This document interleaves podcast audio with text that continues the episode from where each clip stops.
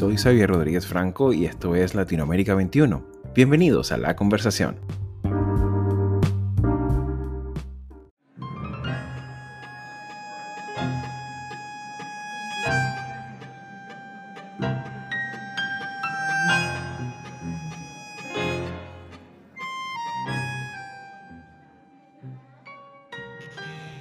La actualidad argentina de los últimos años implica lidiar con una persistente sensación de crisis política interminable, de ciclos económicos vertiginosos, códigos muy propios para hacer política y una capacidad fascinante de convivir entre grandes promesas y profundos desengaños un contexto político que tras la irrupción de la pandemia ha ido progresivamente empobreciendo su espacio público, adoptando uno de los confinamientos más rigurosos de la región y un drástico constreñimiento a los espacios de participación ciudadana, todo lo cual ha dado cabida a una progresiva privatización autoritaria de la sociedad, así como una proliferación de narrativas mesiánicas, la irrefrenable expansión de las redes clientelares y restricciones sistemáticas a las libertades individuales. Ya desde antes de la pandemia, la coalición de gobierno del Frente de Todos venía mostrando síntomas de desgaste y de creciente pugnacidad interna. Aún así, a día de hoy el tándem entre Alberto y Cristina gestiona el poder con la segunda inflación más alta de la región, una desaceleración productiva a escala nacional y cada vez una mayor dependencia a la recuperación del comercio mundial. Contexto incierto que tensa a una coalición que gobierna con lo justo para mantenerse en el momento keynesiano que vive el mundo y viva la expectativa ciudadana de que la política y el Estado, bajo su mando, podrá con todo. Y en medio de semejante crisis, logramos dos cosas. Que no haya argentinos con hambre y que no haya un argentino que no haya tenido la atención sanitaria que requirió. Las dos cosas las logramos. Curioso, Pancho, que el presidente decía esto un par de horas después que se conocía los datos que informaba el Observatorio de la Deuda Social de la Universidad Católica Argentina, que indicaba que prácticamente un 45% de los argentinos están en la pobreza y más del 60%, dos de cada tres chicos menores de 18 años, son pobres. Pero más allá de sus cálculos aspiracionales, en la actualidad persisten las dudas sobre los fundamentos estratégicos del gobierno, lo cual va desde las inconsistencias de su política exterior, la persistencia de su pesada estructura fiscal, hasta la falta de resultados de gestión sanitaria, lo cual afronta desde mediados de abril su pico más alto de contagios. Hablamos también de un país que a pesar de los excesos del debate público, los liderazgos extremistas y la vocación demagógica de sus discursos, desde la instauración democrática ha podido preservar la alternancia y con ello el pluralismo político. De hecho, la tentación reelectoralista tan característica del viraje a la izquierda a principios del siglo XXI pudo ser contenida electoral e institucionalmente en Argentina, aunque en la actualidad se haya revestido de enroque entre presidencia por vicepresidencia.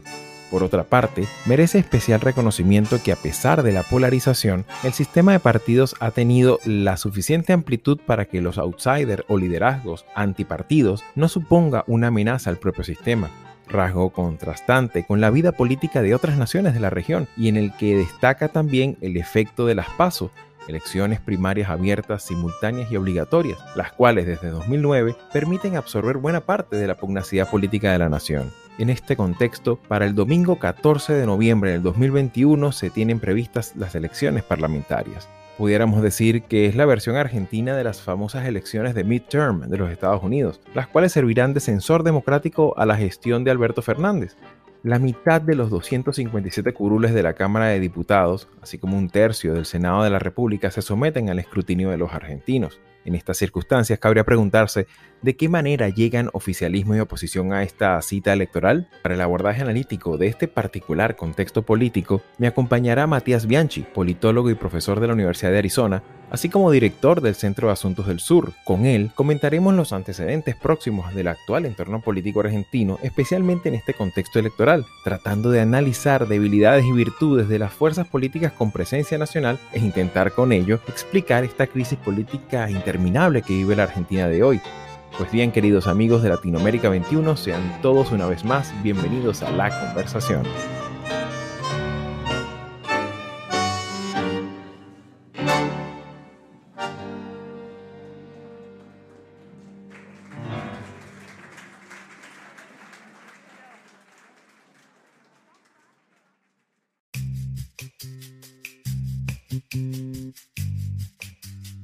Pues bien amigos, me acompaña del otro lado de la línea telefónica el politólogo y profesor también, Matías Bianchi, con quien vamos a examinar un poco todas estas importantes características que tiene el, sistema político argentino, y sobre todo considerando la circunstancia de que estamos en un año electoral. Matías, bienvenido a Latinoamérica 21. Javier, muchísimas gracias por la invitación, un gusto estar aquí y no tan bienvenido, yo me siento parte de la familia de Latinoamérica 21. Para arrancar, eh, Matías, ¿qué necesitas? Necesitaríamos entender para conocer un poco la actualidad de la política y el sistema político argentino? Argentina es un país de ingreso medio, tiene una constitución federal, se organiza, está dividido el poder, reside en las provincias, los cuales tienen un gran peso en el poder legislativo y eso genera dinámicas especiales dentro de nuestra política porque la gran concentración económica y, y poblacional se encuentra en alrededor de la capital federal y la provincia de Buenos Aires. Entonces tenemos dinámicas donde los presidentes son elegidos centralmente en ese espacio donde reside la mayoría de los habitantes, pero también el poder legislativo es tiene un gran peso lo que se denomina el interior del país. Entonces eso para la gobernanza tiene implicancias y dinámicas bien interesantes. Por otro lado, e, es un país que sigue dependiendo de la exportación de, commodities. Por un lado, dependemos de la exportación de commodities, pero por otro lado, tenemos pretensiones de industrialización. Entonces, hay ciclos en donde se van agotando esa dinámica, esa, el acceso a las divisas necesario para importar bienes de consumo y bienes de capital, y entonces entramos en esos ciclos eh, bien conocidos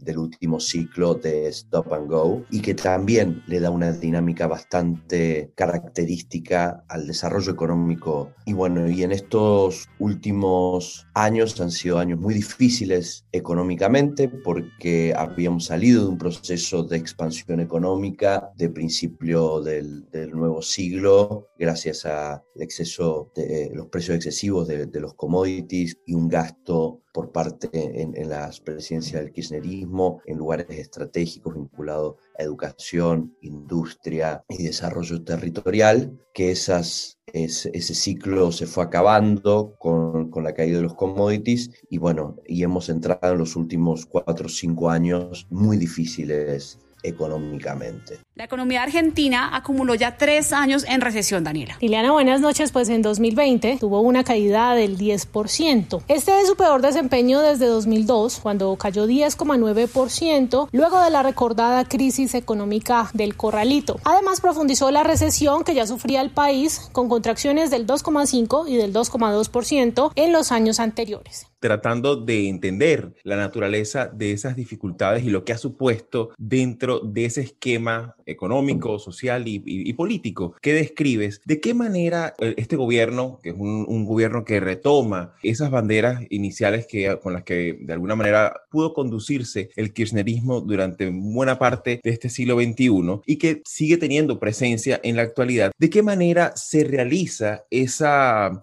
esa retoma de principios en un contexto económico bastante hostil desde el punto de vista de los ingresos, bueno, ciertamente sufre sus turbulencias, especialmente en un contexto pandémico. Bueno, ahí hay, hay varios elementos para, para, decir. Por un lado está el elemento de precios bajos de commodity, que eso generó en toda América Latina una presión muy fuerte. También un contexto de cambio geopolítico. Eh, con la gestión de, Donald Trump, que generó otro tipo de, de política frente, frente, a América Latina. Y además, estos elementos es que el presidente no es estrictamente kirchnerista. De hecho, fue opositor al kirchnerismo por una década previo a ser presidente y nos pone en una situación bastante única en donde el principal referente político del país esté en la vicepresidencia y no en la presidencia. Entonces ya la coalición gobernante está en un equilibrio difícil. El presidente diría que tiene un perfil por su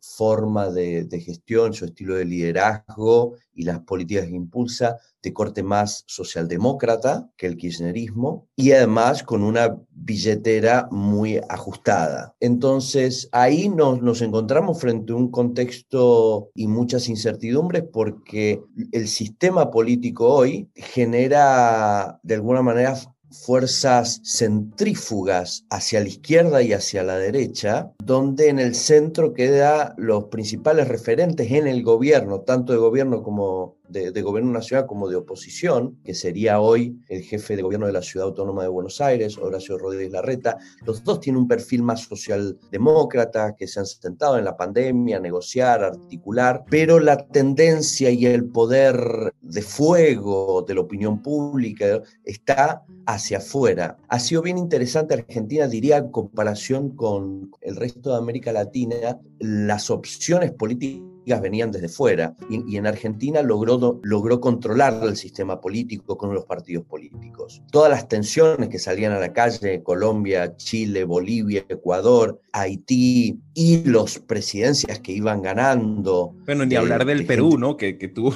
el año pasado, bueno, tuvo una colección de presidentes. Perú entra en esto y previamente también de presidentes de alguna manera antisistema, Bukele, Bolsonaro. Eh, el sistema argentino logró controlarlo dentro del sistema partido, o sea, toda este, la crisis política y económica se logra controlar desde el sistema político, lo cual habla de una fortaleza pero los incentivos están muy fuertes. Entonces ahí hacia una creciente radicalización hacia la izquierda y la derecha de las agendas. Entonces ahí se abre una, una gran incertidumbre de qué es lo que puede llegar a, a, suceder. O sea, pareciera que el contexto le puede dar la razón. Hay una necesidad de rearticular la región frente al desmantelamiento de los organismos multilaterales, la altísima politización de la OEA han generado que no hay muchos espacios de legitimidad de construcción política en la región. Entonces hay un vacío para este tipo de posturas de articulación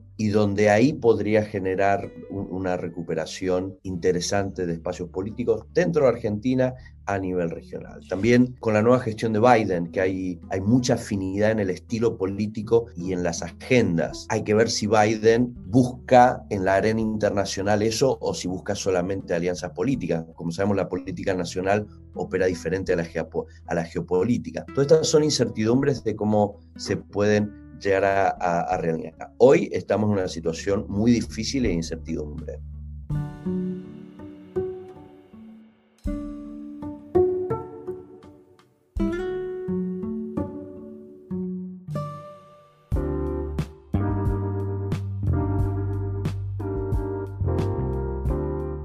Latinoamérica 21 es un medio independiente y plural comprometido con la democracia y la libertad de expresión, que produce textos de análisis y opinión escritos por expertos sobre temas políticos, económicos y sociales de América Latina. Nuestra red está conformada por más de 150 columnistas latinoamericanos o latinoamericanistas de más de 20 países provenientes de diversas disciplinas que regularmente colaboran con sus textos. El contenido de Latinoamérica 21 es publicado en nuestra web en español, portugués e inglés y en diferentes secciones de una red que incluye a 16 de los principales periódicos de la región.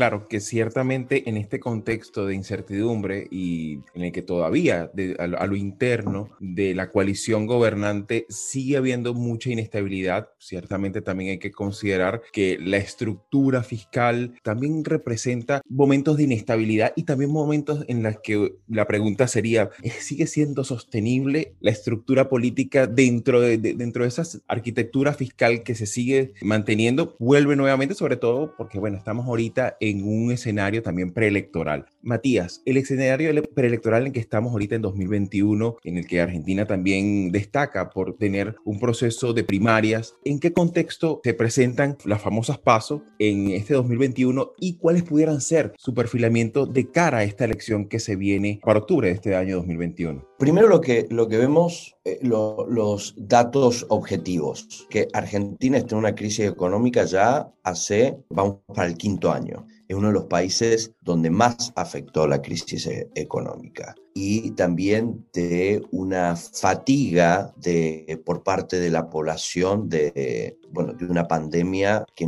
que no acaba. La gente no está contenta con el gobierno. El presidente argentino Alberto Fernández comenzó su mandato en diciembre de 2019 y el primer caso de coronavirus en el país se registró tres meses después, en marzo de 2020. Durante el primer año de la pandemia, la aprobación en general de su gestión llegó a estar por encima del 50%, pero hoy ya está por debajo del 40%, con de desaprobación superiores al 55% según datos de diferentes encuestadores. Entre los temas que más preocupan a los argentinos, además de la pandemia, está la economía, que se ha visto seriamente afectada en estos 12 meses. Por otro lado, tenemos eh, una, una situación que la oposición tampoco está eh, articulando una propuesta superadora, no logra captar los imaginarios de la sociedad. Se le abrió el ala más conservadora del partido, vinculada a Patricia Bullrich, la presidenta del, partido del PRO y del expresidente Macri, y también a la agenda a la que subió Macri, con una creciente bolsonarización de, la agenda y de tirar piedras y de salgamos a la calle para defender la república y la libertad, lo cual le pone la posición en un año electoral al jefe de gobierno también difícil, por eso te hablaba hace un rato de, de fuerzas centrífugas. Entonces empieza a haber conflictos de un buen diálogo que tenían con el gobierno nacional, tiene que empezar a romper y haber disputas y una judicialización de la política, para, de las escuelas, si hay clases, si no hay clases. O sea, se complejiza eso. Y para el lado del gobierno también, un crecientes tensiones de un, gobierno, una coalición muy frágil en que el principal referente es, el es la vicepresidenta, la expresidenta eh, Cristina Fernández, y donde eh, hay tensiones en cada área de gobierno. Entonces, donde también se, se piden, eh, tanto en políticas nacionales como en políticas internacionales, hay fisuras y disputas, tanto de subsidio a la energía, eh, la posición frente a Venezuela o la continuación de subsidios durante la pandemia. Cada uno de estos elementos se, se marcan una fisura dentro del gobierno. Entonces, se ve muy difícil. Otro dato objetivo que tenemos es que la mayoría de los gobiernos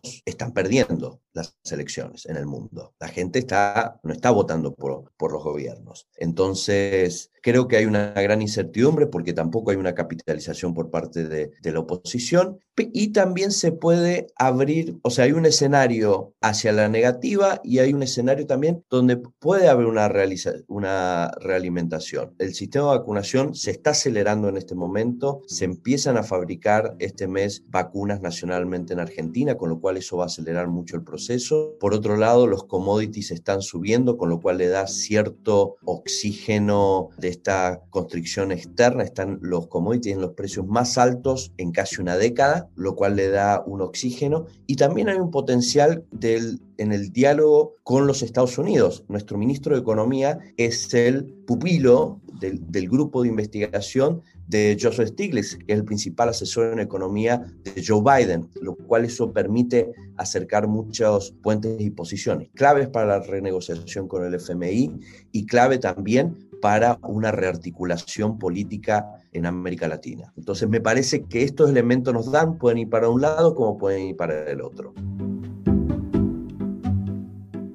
ya para finalizar, Matías, hace unos minutos eh, haces una, una mención sobre si en el caso argentino, en, en, el actual contexto preelectoral en el que estamos, ¿crees que de alguna manera en el contexto argentino hay la posibilidad, en este marco de incertidumbre que planteas, que haya algún tipo de outsider, que haya algún tipo de cisne negro o de liderazgo fuera del esquema tradicional para este año 2021 o quizás para más adelante? No lo hay, o sea, el cisne negro sigue siendo, siguen siendo líderes políticos de partidos establecidos. Es una, la agenda, si se me permite, de bolsonarización la lleva el expresidente Macri y la presidenta del partido, Patricia Bullrich.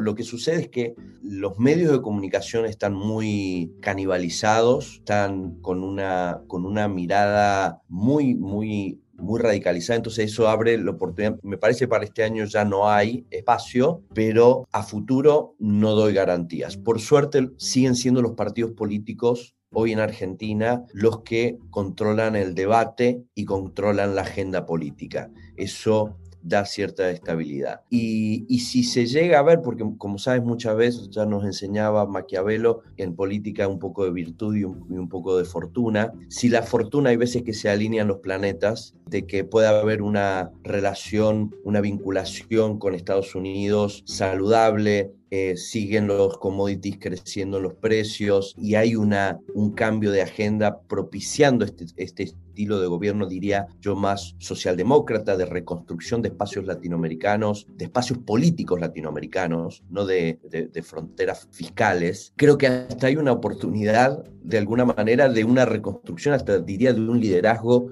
regional renovado, con un, nuevo, con un nuevo espíritu y buena relación con los distintos actores. Hay una buena relación con Estados Unidos, con Rusia, con China, con la Unión Europea, acaba de terminar una gira. Quizás hasta se puede rearmar de una manera proactiva eh, y muy interesante para la región y para la Argentina. Matías, un verdadero gusto y un honor tenerte eh, con nosotros en Latinoamérica 21, compartiendo impresiones sobre una nación que ya nos hacía falta abordar, que era el caso de la Argentina en nuestro podcast. Así que bueno, por la naturaleza y la importancia y también el cariño que representa para nosotros poder hablar de una nación tan querida, eh, seguramente va a ser la primera de muchas conversaciones. Muchísimas gracias a vos, Javier, y saludos para todo el equipo de Latinoamérica 21.